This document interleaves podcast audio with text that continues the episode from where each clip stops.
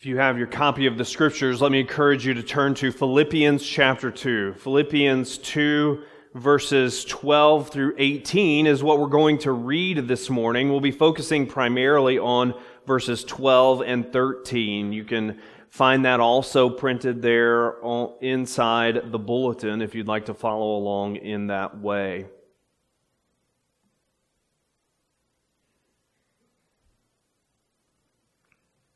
Words, many words, have what we call ranges of meaning. That is, you can use the same word to mean lots of different things. So, for example, think of the word spring.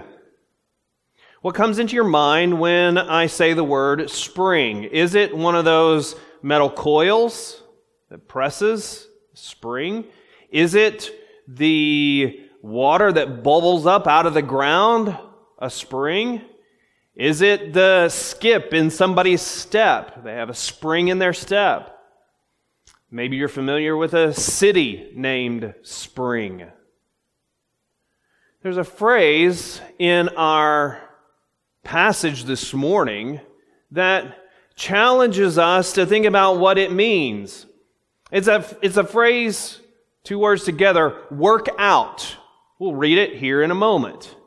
But just those two words in our own language can be used in different ways, right? Work out can be what you do when you go to the Y or to the gym. You work out. It can be what you do when you have stiffness or a bruise, a sore spot in a, a, muscle. You try and work out the soreness or the stiffness. It can be an activity that you engage in, where there's some sort of difficulty, strife in a relationship, you try and work it out to resolve the issue. The Beatles wrote a song about this back in the 60s. Maybe it's solving a math problem. There it is again. Math. You, you work out the solution to the problem. Work out. What does Paul mean when he says, work out? Well, we want to think about that this morning because he is making a very important appeal to the Philippians as he appeals to them to work something out. Let's read Philippians 12, or excuse me, Philippians 2, 12 through 18.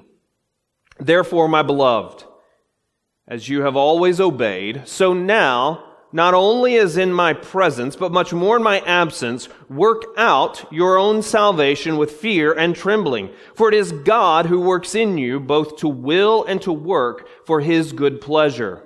Do all things without grumbling or disputing, that you may be blameless and innocent children of God, without blemish, in the midst of a crooked and twisted generation, among whom you shine as lights in the world holding fast to the word of life, so that in the day of Christ I may be proud that I did not run in vain or labor in vain. Even if I am to be poured out as a drink offering upon the sacrificial offering of your faith, I am glad and rejoice with you all. Likewise, you also should be glad and rejoice with me.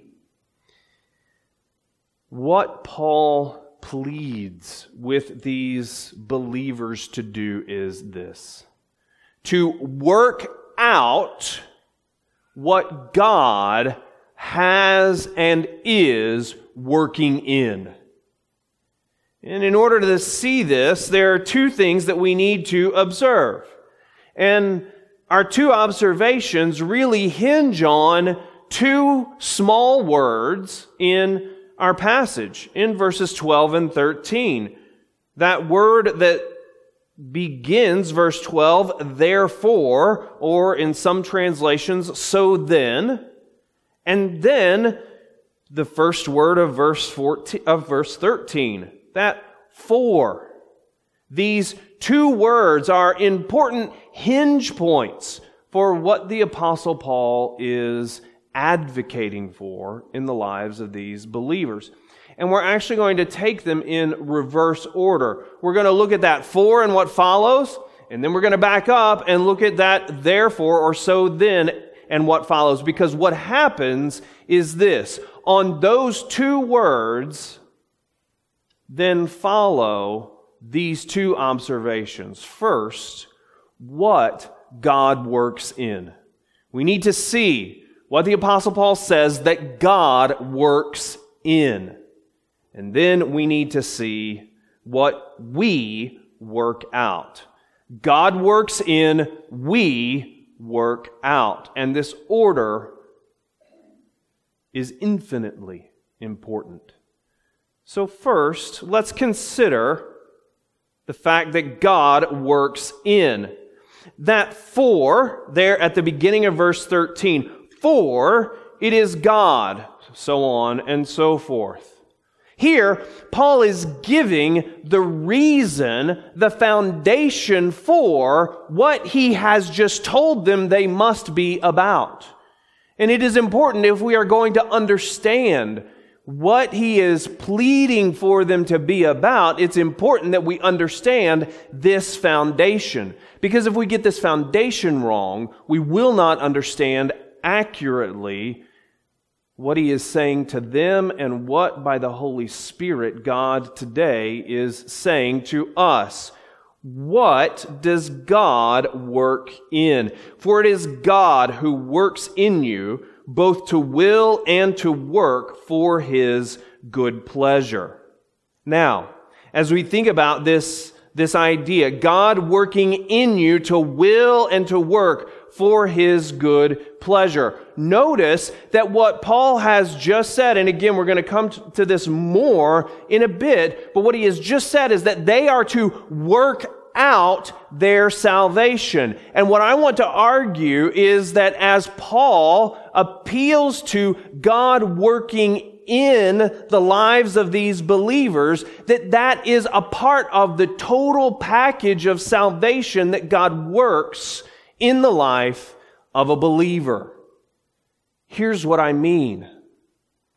In the scriptures, the Bible makes very plain that when we think about salvation, when we think about being saved from our sin and being saved from the wrath of God that is to come upon sin, there are tenses of salvation.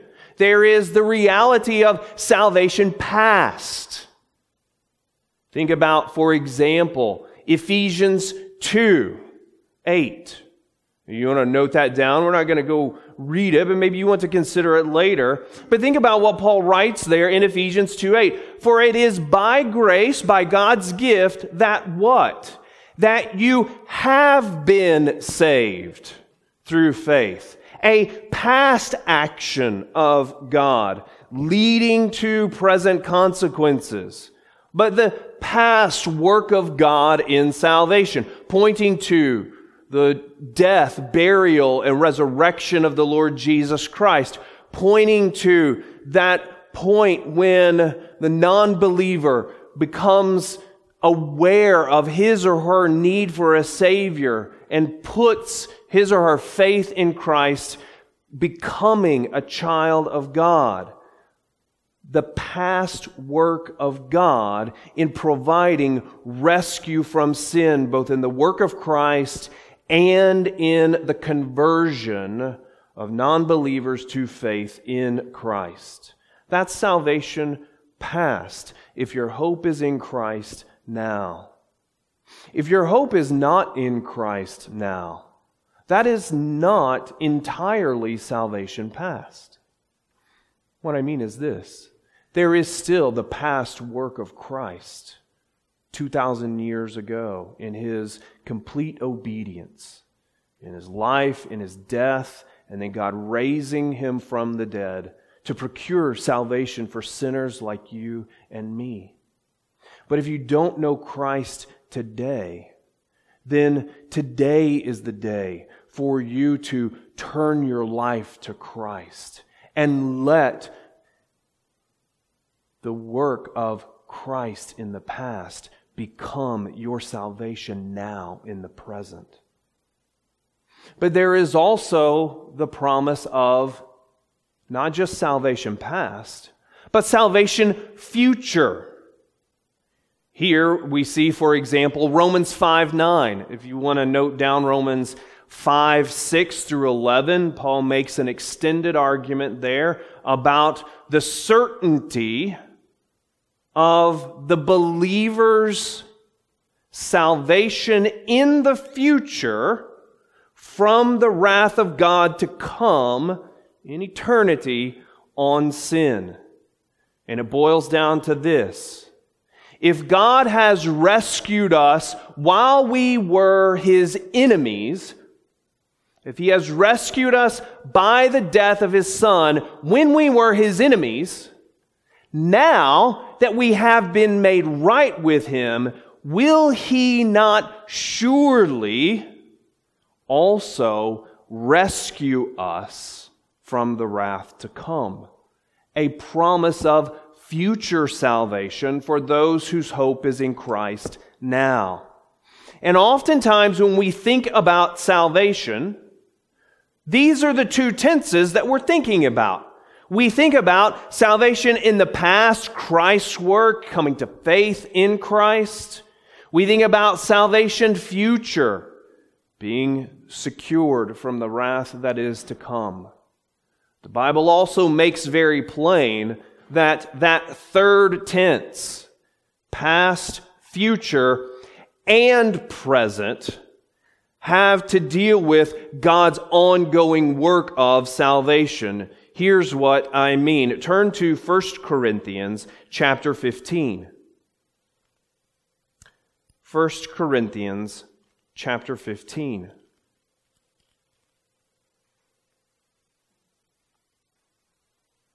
Now I would remind you, brothers, of the gospel I preached to you, which you received, in which you stand, and by which you are being saved.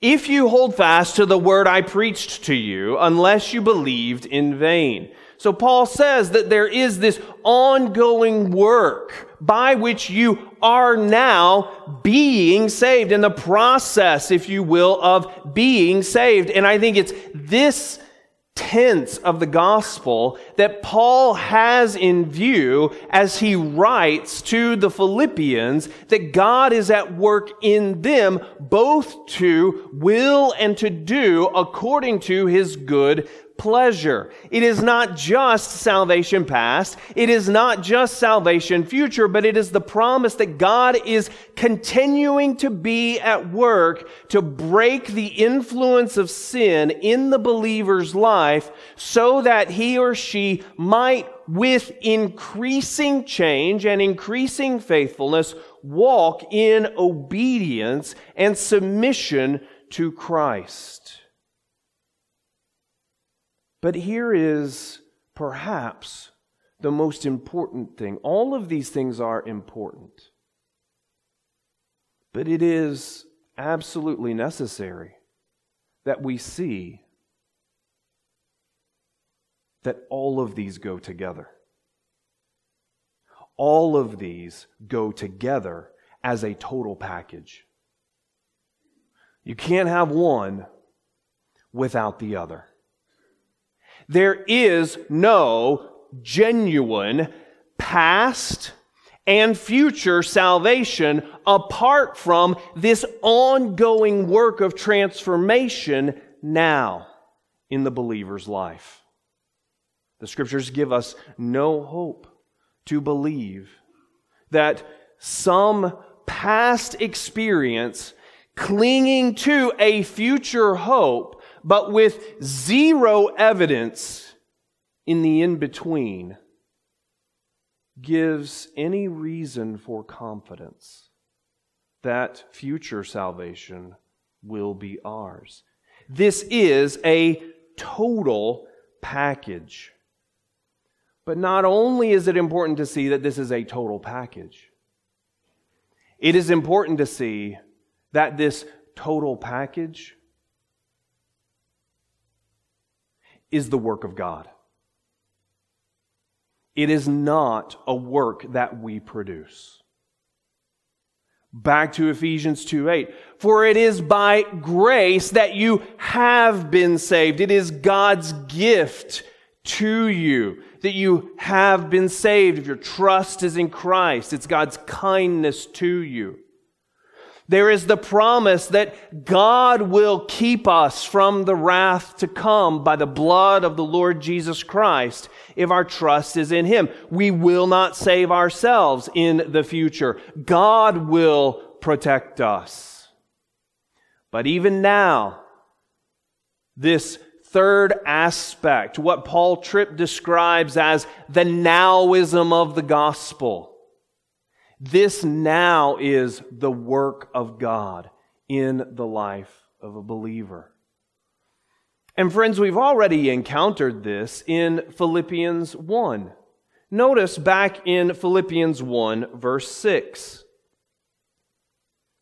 And I am sure of this, that he who began a good work in you, there's that salvation past, will bring it to completion at the day of Jesus Christ. There's the salvation future at the day of Jesus Christ. But there is also the interim, will bring it to completion, is continuing the work until the day of Jesus Christ, so that there is salvation now. There is the grace of God's kindness to us now.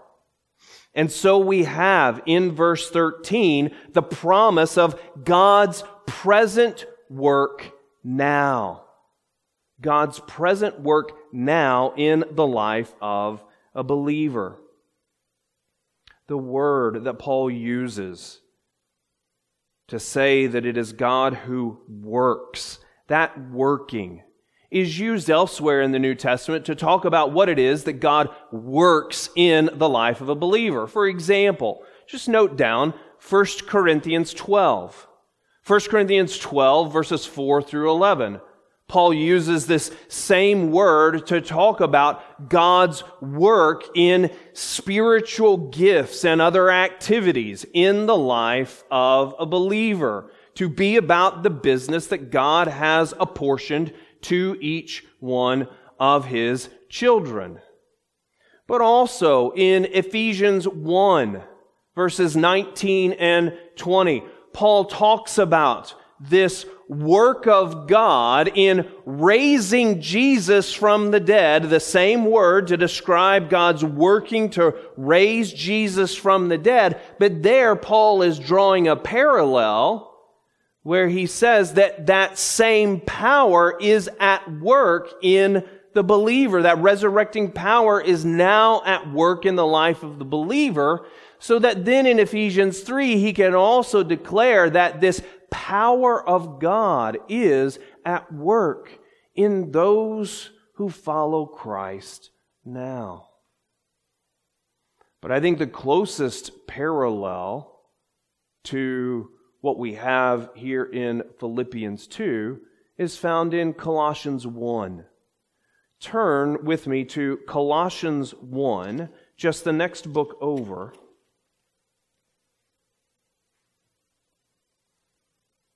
And as Paul describes his own ministry,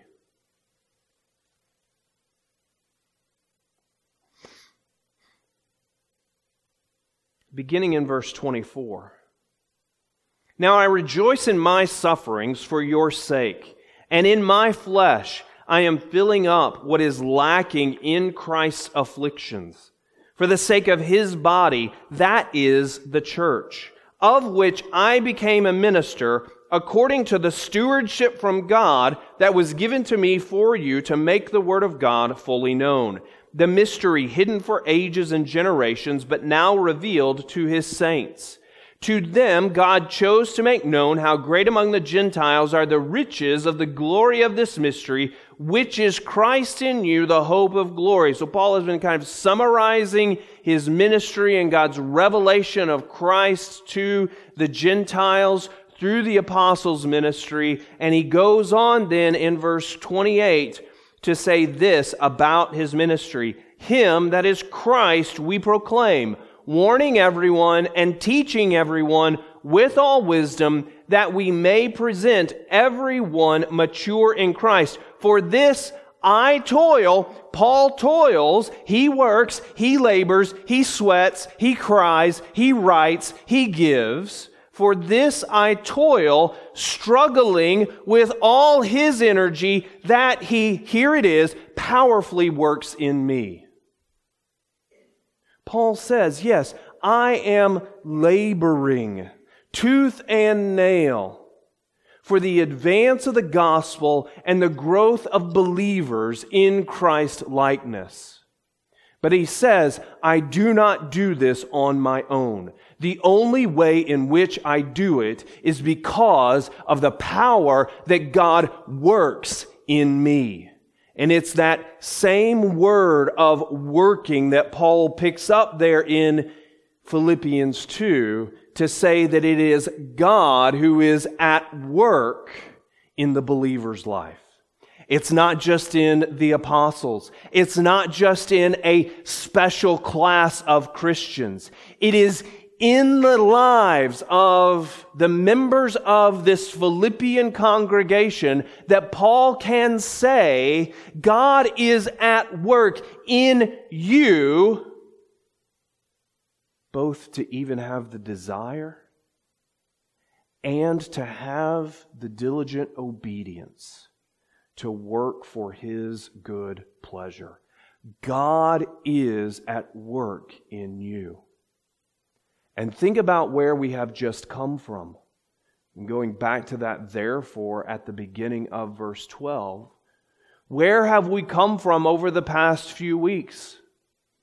Paul's exalted praise of the Lord Jesus' humility, and as we saw last week, of the Father's work in raising Jesus and bestowing upon Jesus the name at which every knee will someday bow in heaven and on earth and under the earth. Do you hear it again there? Salvation past, the work of Christ in His giving of Himself in obedience, God raising Jesus from the dead and seating Him at the place of authority.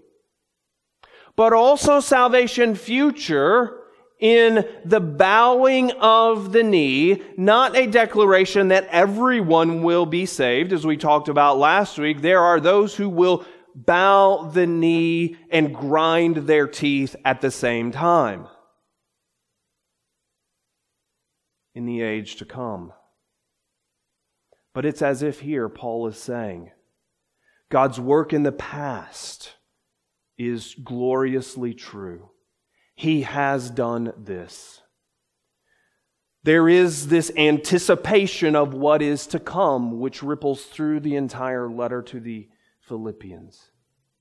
But it is here that it's as if the Apostle Paul is saying, My beloved friends, rest assured, it is not that our glorious grace giving God only worked in the past and will one day again work in the future.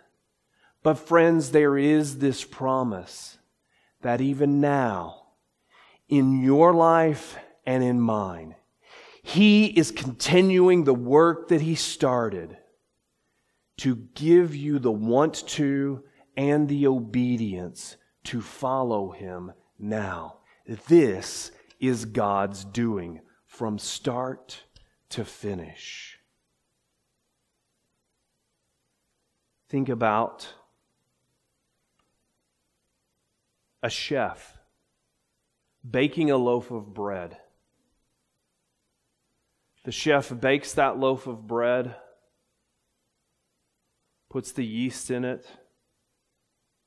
puts it in the oven, turns on the heat and what happens as time goes by?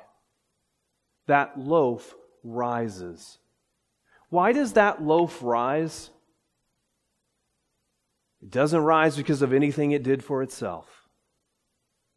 That loaf rises because of the kneading work of the chef. Now, this illustration breaks down, I understand. But the point here is, is that that loaf of bread is what it is and becomes what it becomes precisely and only because of the work that the chef has done to put it together, to put it in the oven, to turn on the heat, and the bread becomes a loaf. That recipe put together becomes a delectable loaf. Friends, we are who we are. We have become who we have become in Christ. We are who we are in Christ now and are becoming, and will one day be in Christ who we will be. Why? Because of the work that God has done. But that's not where Paul ends, is it? Because this is the foundation that he has laid. For it is God who works in you to change your heart, to give you new desires and new commitments it is God who is progressively at work. And because of this, because of God's past work, because of the promise of his future work, and because of his work now, what does he say? What does Paul write to the Philippians? Does he say, put it in neutral and coast to the finish line? It's all downhill from here. That's not what he says at all. In fact, he says just the opposite, doesn't he? Follow along in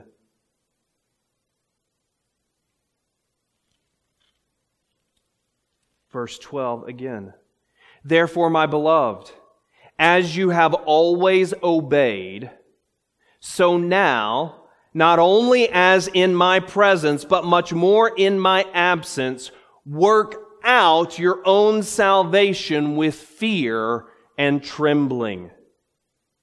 Therefore, because of what he has just said, because of the glorious redeeming eh, work of God in Christ and the exaltation in Christ, the exaltation of Christ, the future glory of Christ to be revealed. For these reasons, he says, work out your salvation with fear and trembling. Now, there is difficulty here, is there not?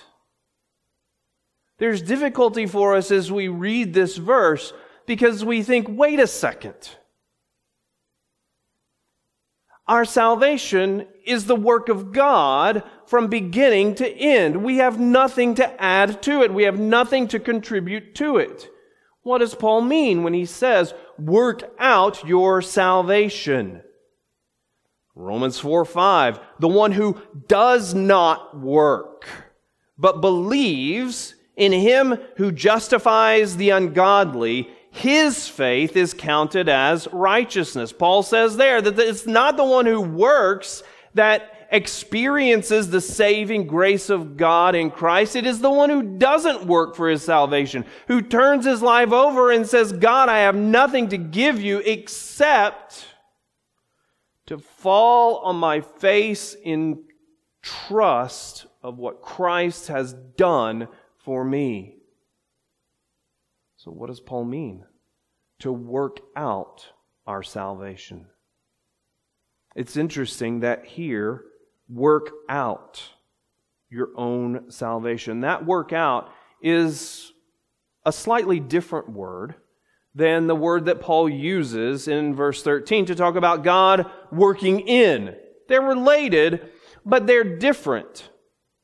And I think the this word is used in a variety of places throughout the New Testament, but I think the closest parallel to understand what Paul is saying here is over in 2 Corinthians 2:12. You can just listen to it. As Paul is defending his apostleship to the Corinthian church, he writes, "The signs of a true apostle were performed, were worked among you. That is, Paul said that among them he had worked to demonstrate his identity as a true apostle. And I think it's that same idea that Paul is getting at here. That is, that our working out our salvation is our working out, our expressing what God has already worked in. This is why we have to have the foundation of our salvation being the total work of God, because what we give evidence to is not our own ingenuity, not our own creativity, not our own ability. But what we give evidence to in striving imperfectly as we do to follow after Christ is we bear witness with our lives that God has already started a work and He is continuing it. It is evidence. It is fruit. Luke 6, Matthew 12. This context is important because this working out is the fruit of what God has and is working in the lives of those who are His by faith in Christ. And we see some of the characteristics. What does this working out, this expressing the fruits of our salvation look like? Well, it looks like obedience. Obedience to the revealed Word of God. It is characterized by a holy reverence before God, working out with fear and trembling. Paul goes on in verses 14 and following to describe what else this looks like. This working out, expressing of what God has worked in. And we will see that more next week. But it's also important to notice the need for this working out. The need.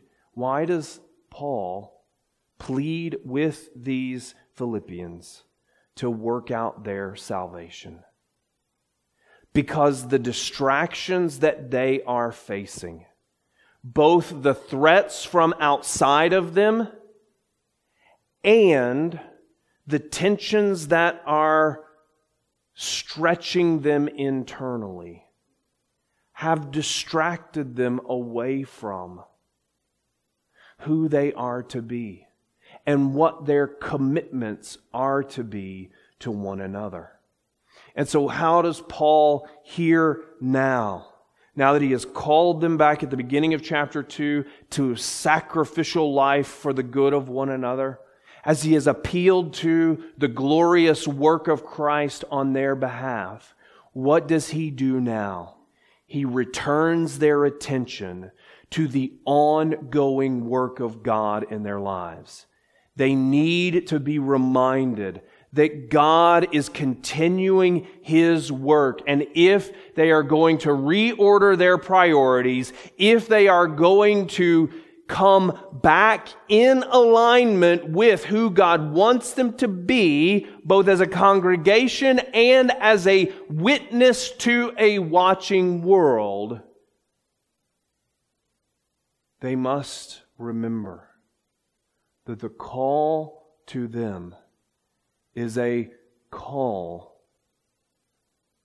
to respond to what God is already doing in them, to return their attention to the work of God's grace in their lives now, His work of grace in their lives in the past.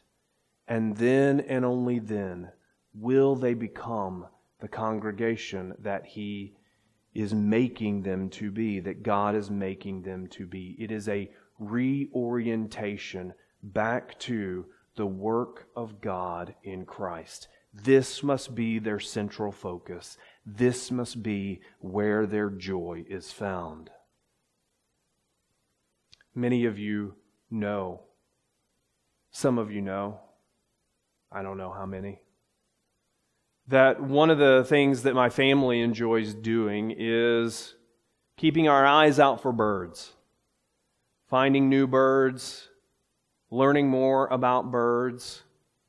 And those who do like serious birding, they have all these criteria by which they try and identify birds.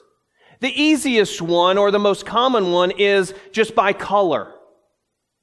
You know what a cardinal looks like because of its red body. You know what a robin looks like because of that red orangish breast. You know what a goldfinch looks like because of its yellow and black and so forth. But it's not only by color that birds are identified. It's also by their shape, their size, their habitat, their flight patterns.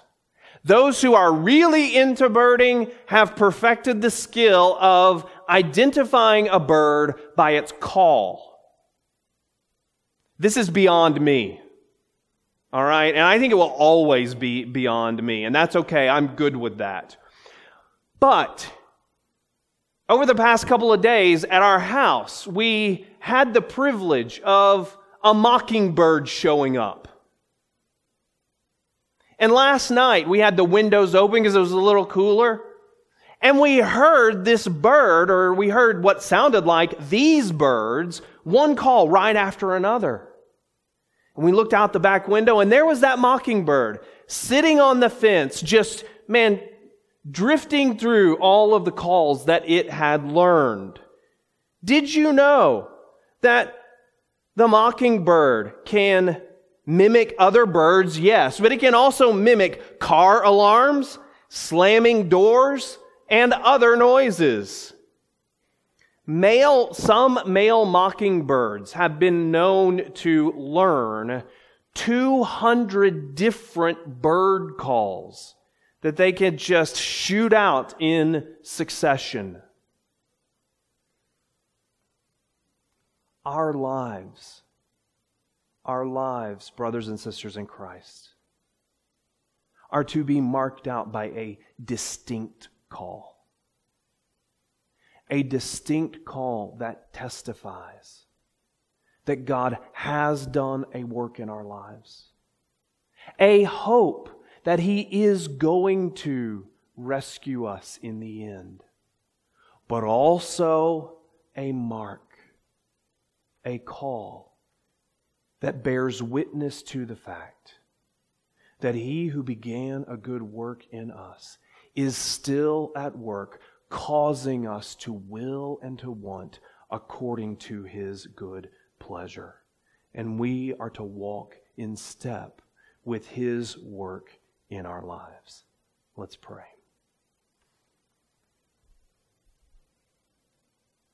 Heavenly Father, thank you for the message that the Scriptures give to us of your perfect and abiding work in the lives of your people. Father, I pray that you would help us to grow in comprehending what, what it means and how more faithfully we might walk in step with this ongoing transforming work that you are bringing about. By your word, by your spirit, by worship together like this, by remembering the work of Christ as we observe the supper together, as we will do so here in a few moments. Father, in all of these ways and in others, thank you for the promise of your ongoing work in the lives of your people. Well, Father, we also pray not only for ourselves, God, we pray for those who may be with us this morning or who may be hearing this at another time, who today do not know by simple, childlike trust in the Lord Jesus Christ, your saving grace. Father, we pray that today, that today they would come to know through turning away from sin and through looking to Christ by faith, we pray that they would come to know your great past, present, and future work of saving and sustaining and protecting grace. In Jesus' name I pray. Amen.